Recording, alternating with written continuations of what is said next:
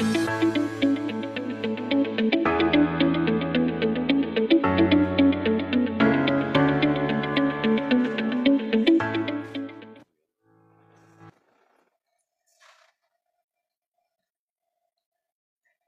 Buenos días y gracias Brian por, por, la introducción y don Gerardo también por estar acompañándonos el día de hoy. Para nosotros es un gusto estar hoy acá en, en esta actividad con Cadexco, así que bienvenidos a todos los que están. Como decía Brian, por favor háganos llegar las preguntas para contestar al final de, de las presentaciones. Yo voy a empezar por la parte externa, principalmente para dar contexto, porque bueno, ustedes bien saben como eh, miembros y parte de su actividad exportadora, que es muy importante entender lo que está pasando a nivel eh, internacional para luego poder aterrizar a la parte local, que es al final una economía donde estamos nosotros bastante abierta, donde todo nos, nos, nos llega de, de, manera fuerte. Eh, es, efectivamente, como Brian ahora nos explicó, a nivel internacional hemos encontrado, digamos, eh, una serie, una materialización de riesgos, como lo decimos nosotros a veces en inversiones, eh, en este año donde se han conjuntado diferentes temas posterior a la salida de eh, la recuperación de la pandemia. Entre ellos, como veíamos el año pasado, todo el tema de la cadena de suministros tuvo un impacto importante hacia final del año y sabíamos que por esas razones veníamos viendo alguna escasez de producto y por tanto también algunas presiones en precios. Eh, el COVID, donde todavía países como China eh, siguen teniendo algunas medidas de movilidad importantes. Se nos materializa allá en marzo el conflicto geopolítico de Ucrania y Rusia y con ello tiene un impacto importante a nivel global, principalmente por los efectos que ha tenido en lo que es la materia prima, granos, fertilizantes, petróleo. Por otro lado, el mercado laboral posterior a la pandemia no ha logrado estabilizarse en los niveles, si bien ya Estados Unidos eh, nos reportaban el año, la semana pasada que tenemos un nivel de empleo pues, previo a la pandemia, eh, sí es importante que todavía hay elementos que a nivel de productividad no estamos eh, logrando recuperar y eso tiende a ser un reto importante.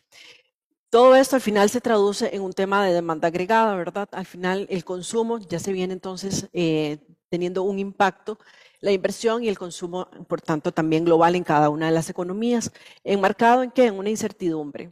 Todos estos efectos al final vienen trayendo una inflación, es decir, un incremento generalizado de los precios de la mayoría de las economías globales y esto inmediatamente los bancos centrales, luego de una política expansionaria que trabajaron durante el 2020 para enfrentar el proceso de la pandemia, ahora se enfrentan con la posición de, dado un incremento en la inflación, necesitamos empezar a subir las tasas. Y bueno, eso tiene una implicación a nivel de, de esa aceleración del Producto Interno Bruto. ¿Qué pasa? Entonces hemos encontrado en las noticias, eh, todos los días nos hablan de recesión, esta inflación, crecimiento, y una discusión académica, técnica eh, y a nivel de medios sobre qué está sucediendo realmente a nivel global. Cuando sabemos las economías pasan por ciclos económicos, el estado normal de una economía al final es expansión, ¿verdad? Es un estado que registra un crecimiento continuo de la generalizado en actividad económica. Cuando hablamos de una recesión y aquí es importante porque ya llevamos, por ejemplo, en Estados Unidos dos trimestres de crecimiento negativo. Técnicamente o históricamente el tener dos trimestres de crecimiento negativo inmediatamente es recesión. Sin embargo, en esta ocasión, como hay temas bastante eh, particulares, eh, esa decisión todavía por parte de un ente en Estados Unidos, que es el, eh, NBER, que es el que define y declara finalmente una, una recesión, no lo ha hecho. ¿Y no lo ha hecho por qué? Porque cuando uno entra a ver algunos otros indicadores en Estados Unidos, más allá que el crecimiento de la economía, todavía, digamos, hay ciertos elementos que no hacen predecir como tal una, una recesión o declararla. ¿Por qué? Porque al final van a estar, están viendo temas de la profundidad de la actividad económica, la difusión a lo largo de la economía y esta duración. Y ha salido también a, a relucir un tema que es esta inflación, que a veces los economistas es un tema que precisamente por la misma definición nos dicen es una condición económica rara. ¿Por qué? Porque se da entonces un estancamiento de la economía, es decir, un poco crecimiento o nulo crecimiento de la actividad económica con inflación, que parece ser más lo que nosotros hoy al menos estamos eh, viviendo, poco crecimiento e inflación. Sin embargo, digamos, cada vez vemos cómo el mercado empieza a traer en sí el concepto de recesión y aumentar las probabilidades. Vemos, digamos, un sentimiento a nivel del público en general a lo largo de recesión. Y bueno, ahora que logramos medir, por ejemplo, temas de tendencias en Google, cuando se va y se busca eh, un término, entonces empieza a haber una tendencia. Y vemos cómo en el 2008, recesión era una palabra que se buscaba cuando efectivamente vimos una recesión, como en el 2020 también era una palabra que se buscaba bastante y en estos momentos. Y eso quiere decir, digamos, que efectivamente hay un proceso de incertidumbre en las personas alrededor de este tema y por supuesto, digamos, eh, esto implica decisiones eventualmente de consumo que hace que se evidencien estos elementos. También eh, tenemos este índice de incertidumbre mundial que se calcula y vemos cómo se empieza a incrementar ante todos estos eventos y estamos precisamente en un evento que incrementa esta incertidumbre. Y la incertidumbre, como sabemos, a la hora de tomar decisiones es una alerta que nos dice, pensémoslo dos veces, si queremos consumir bienes duraderos, si queremos consumir eh, un viaje, si queremos tomar una decisión en las empresas a nivel de inversión. Eh, otro tema que se, uno puede ir viendo cómo vamos asumiendo o no en un contexto general si, si hay una recesión, lo que en estos momentos el mercado lee a través de las probabilidades de recesión es que estamos aproximadamente con un 40% de probabilidades de tener una recesión. Todavía no, es, no podemos decir que estamos en una recesión, pero sí vienen dándose hechos a lo largo de este año que nos vienen incrementando esas probabilidades de recesión. Si lo vemos ya a nivel de, los datos, eh, en estos momentos eh, tenemos que la economía internacional en términos generalizados viene desacelerándose de manera tal que se espera para este 2022 un crecimiento mundial del 3.2% y para el otro año del 2.9%. Nos vamos a Estados Unidos, donde se espera un crecimiento alrededor del 2.3% y el 1%. Y así podemos ver en cada uno de, eh, de los indicadores que tenemos acá para las diferentes economías, donde de manera generalizada se va desacelerando y donde de manera generalizada el Fondo Monetario ha venido en sus revisiones constantemente bajando las estimaciones de crecimiento. Y eso va a ser muy importante en términos de las conclusiones. Realmente Normalmente cuando estamos hablando de proyecciones no cambian tanto como lo hemos tenido en el 2020, 2021 y en el 2022, donde realmente proyectar más allá de tres meses ha sido bastante difícil. Yo creo que todos lo sabemos a nivel de las empresas, que es todo un reto en estos momentos. Eh, viéndolo a nivel en Estados Unidos, y nos centramos en Estados Unidos por ser nuestro principal mercado y a nivel ser un referente a nivel global sobre lo que está sucediendo, vemos que el Producto Interno Bruto del primer trimestre fue un menos 1.6 y para el segundo trimestre un menos 0.9. Y aquí, en estos dos negativos, es donde se centra principalmente el tema que se habla, si hay una recesión o no, porque como ven, hay eh, dos periodos consecutivos eh, negativos. Sin embargo, realmente cuando uno ve el gasto del consumidor, que para Estados Unidos es dos tercios, lo que explica eh, un crecimiento económico, todavía muestra señales, digamos, de crecimiento. ¿A dónde ha estado principalmente la parte negativa? En la acumulación de inventarios. Ha sido lo que más ha, digamos, golpeado la economía de Estados Unidos para presentar un crecimiento de su, de su producto de punto negativo. Sin embargo, sí se ven señales donde uno tiene que estar alerta en términos de que se van desacelerando temas como el consumo, temas como la inversión. Nos centramos en la parte eh, de, crecimiento de Estados Unidos y el consumidor y vemos cómo ha venido eh, el gasto real del consumidor cateando y principalmente se viene dando en los bienes durables. Incluso Amazon, este, eh, ahora que presentaron sus utilidades, precisamente presentaba esto, donde ya el consumidor empieza a decidir si consume su canasta básica o consume en compra de bienes duraderos. Y claramente, digamos, eh, se vio cómo la decisión de consumo en estos momentos está dejando por lado bienes duraderos como principal factor que se ve en el consumo. Y vemos también aquí el impacto mensual de la inflación en el ingreso disponible, ¿verdad? Efectivamente, Estados Unidos está presentando niveles de inflación históricos que no se veían desde los años 80 y eso, por supuesto, tiene un impacto directo en el ingreso disponible de las personas de manera importante, donde ya se va sintiendo en los bolsillos, donde hay que empezar a decir, ok, esto sí lo compro y esto no lo compro porque tiene un impacto real ese crecimiento en precios. Eh, eso se traduce a nivel de confianza y nuevamente en el consumidor ya se está viendo esa disminución de la confianza. Si vemos acá, se ve donde la confianza baja en el 2020 de manera fuerte, cuando entramos en un nivel pandémico se logra recuperar y luego viene nuevamente en una caída en los últimos, en los últimos meses. Sin embargo, digamos, eh, contrario muchas veces a, estas situaciones de, eh, de incertidumbre o de crisis, por ponerle un nombre en estos momentos, hay una diferencia, que la posición financiera de los hogares que apoya eh, es muchísimo mejor que en otras ocasiones. Acá lo que estábamos viendo, como decíamos, viene un efecto oferta agregada que se viene traduciendo en un efecto en la demanda, pero la posición de, los hogares saliendo de la pandemia está muchísimo más fuerte que en otras ocasiones.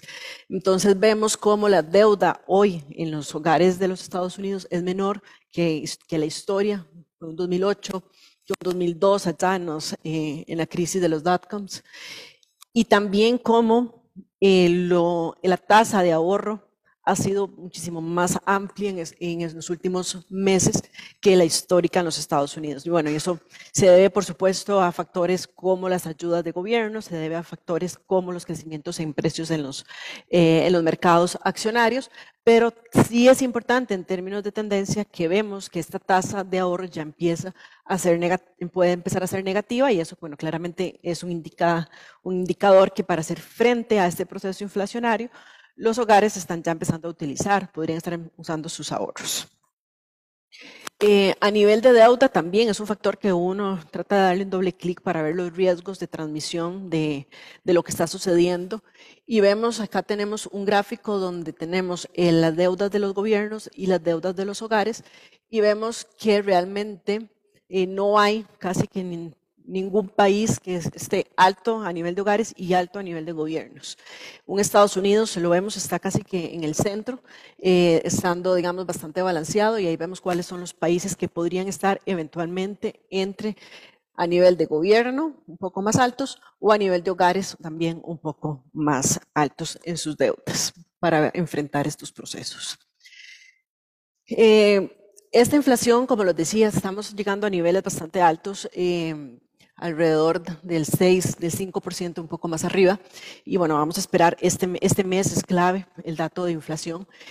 Y básicamente veíamos ya el año pasado saliendo de la pandemia por el tema de la cadena de suministros, un mercado laboral desequilibrado donde ya teníamos un proceso de inflación. Y empezamos a escuchar hace un año donde decíamos, no, esta inflación es transitoria porque venía a raíz de esto. Hablábamos ya de que veníamos a traer un proceso de incremento de tasas para el 2022.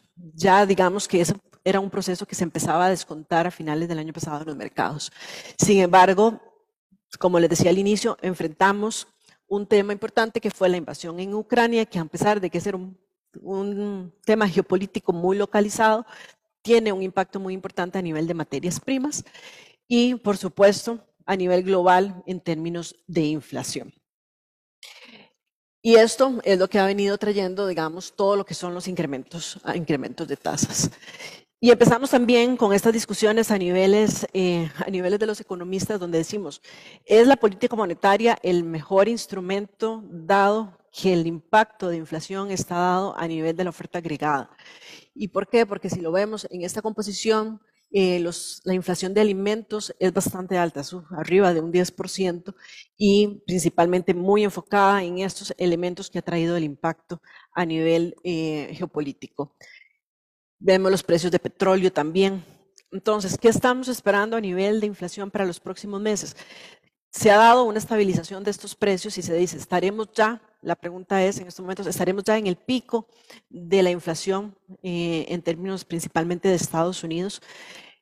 y el efecto, como dice, ¿verdad? El efecto base, como ha venido incrementando, ahora podríamos estar viendo una desaceleración. Por eso les digo que es muy importante a partir de este, de este mes los datos de inflación que vengan dando. Y es lo que estará viendo la Reserva Federal para decidir sobre el ritmo de futuros crecimientos en las tasas. Eh, uno de los temas también, eh, salarios e inflación. Y está esta discusión porque realmente se está viendo que, por ejemplo, en la economía de Estados Unidos, si uno ve el dato de desempleo que he publicado el viernes anterior, ya estamos mejor, bueno, en los mismos niveles de prepandemia.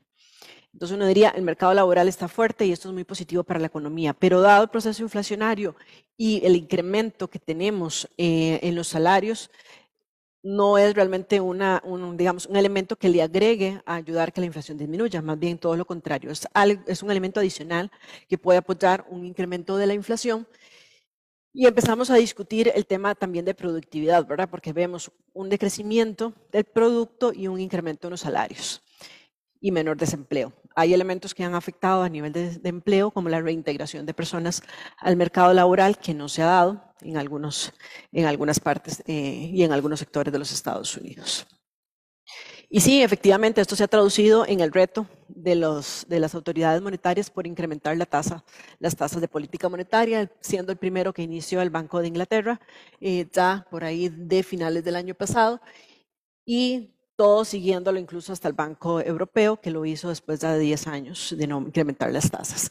Ahí pongo también la referencia nuestra, pero al final el mensaje es que ha sido un incremento de tasas muchísimo más allá de lo que preveíamos a inicios de años de lo que podía ser los incrementos de tasas por las condiciones que ya se venían desarrollando. Eh, ¿Cuál ha sido el impacto a nivel financiero en la parte de inversiones? Lo vemos de manera directa, ¿verdad? Tenemos un año que ha sido el primer trimestre, el primer semestre del año, el peor trimestre, el, primer, peor, el peor semestre desde el año 1970. Es decir, llegamos a tener eh, lo que se conoce como un bear market, es decir, más, caídas en los índices accionarios más allá del 20% en un poco tiempo, realmente. Fueron dos, tres meses puntuales durante el semestre que fueron bastante impactados por el tema de Ucrania, por el tema de la inflación que se ha venido acelerando. Julio ha sido, fue un mes eh, bastante positivo de alguna recuperación, pero realmente todavía no con tendencias eh, claras de hacia dónde deberíamos de ir, como les digo, esperando todavía datos importantes y políticas posibles que puedan eh, acarrear, digamos, a nivel de la Reserva Federal para los próximos días. Em, bonos del tesoro, aquí se los presento porque ha sido un instrumento, digamos, cuando uno dice bonos del tesoro es el, activo más seguro a nivel del mundo, eh, ha sido, hasta, hasta acá vemos un tema de bastante volatilidad y bastante volatilidad, donde llegamos a tener tesoros al 3.5 y ahora estamos de vuelta al 2.75. Y cuando nuevamente caemos en si hay o no riesgos en términos de Em, de recesión, normalmente cuando vemos aquí, este es el spread entre un bono que uno invierte a dos años y un bono que uno invierte a diez años. Lo que uno esperaría en condiciones normales es que el bono a diez años pague más que el de dos años. Hoy estamos en una situación que estamos contrario, es cuando se dice que la curva se invierte. Y a esta razón, digamos, normalmente em, el mercado lo que está leyendo atrás es ese posible proceso de recesión donde ven el corto plazo con mayor riesgo que el de, que el de corto plazo. En resumen, cuando hablamos del entorno externo y que efectivamente nos impacta en todas las empresas acá en Costa Rica, es que tenemos inflación alta por un tiempo, no sabemos todavía cuánto tiempo, pero sí sabemos que llegar a los niveles de inflación que veníamos acostumbrados pre-pandemia no va a ser un tema de la noche a la mañana, va a ser un proceso. Hay crisis que están convergiendo eh, a nivel global que impactan de manera transversal en las economías y no hablamos solo de la parte geopolítica o la inflación, sino vemos temas de alimentos, vemos temas de cambio climático, vemos diferentes temas que son un fenómeno que empiezan a impactar de manera global. Esto nos genera ese tema de incertidumbres, vivimos en un mundo a nivel de cambios demográficos y esto se traduce hoy en las empresas también en las discusiones de buscamos eficiencia, seguimos buscando eficiencia o buscamos una sostenibilidad. Y este ha sido, digamos, uno de los principales temas que, que empezamos a leer en las tendencias de las empresas es o busco eficiencia o busco esa sostenibilidad. Me traigo algunas eh, líneas de Asia hacia Latinoamérica y de ahí podríamos tener nosotros un beneficio porque entonces ahora necesito la sostenibilidad de no depender solamente de un mercado. Y tenemos este tipo de, discusiones a nivel eh, estratégicos que se vuelven importantes para el, para el corto, el mediano y aún para el largo plazo. Entonces, creo que efectivamente el entorno externo nos llama a ser siempre cada vez como empresas más ágiles y seguir y acostumbrándonos a tomar decisiones en estos ambientes de incertidumbre. Creo que va a ser la nueva normalidad que el entorno económico nos va a estar obligando a hacer. Y con esto eh, invito a don Gerardo para que nos traduzca cómo todo esto se está viendo a nivel local y posterior seguiremos con algunas preguntas. Muchas gracias.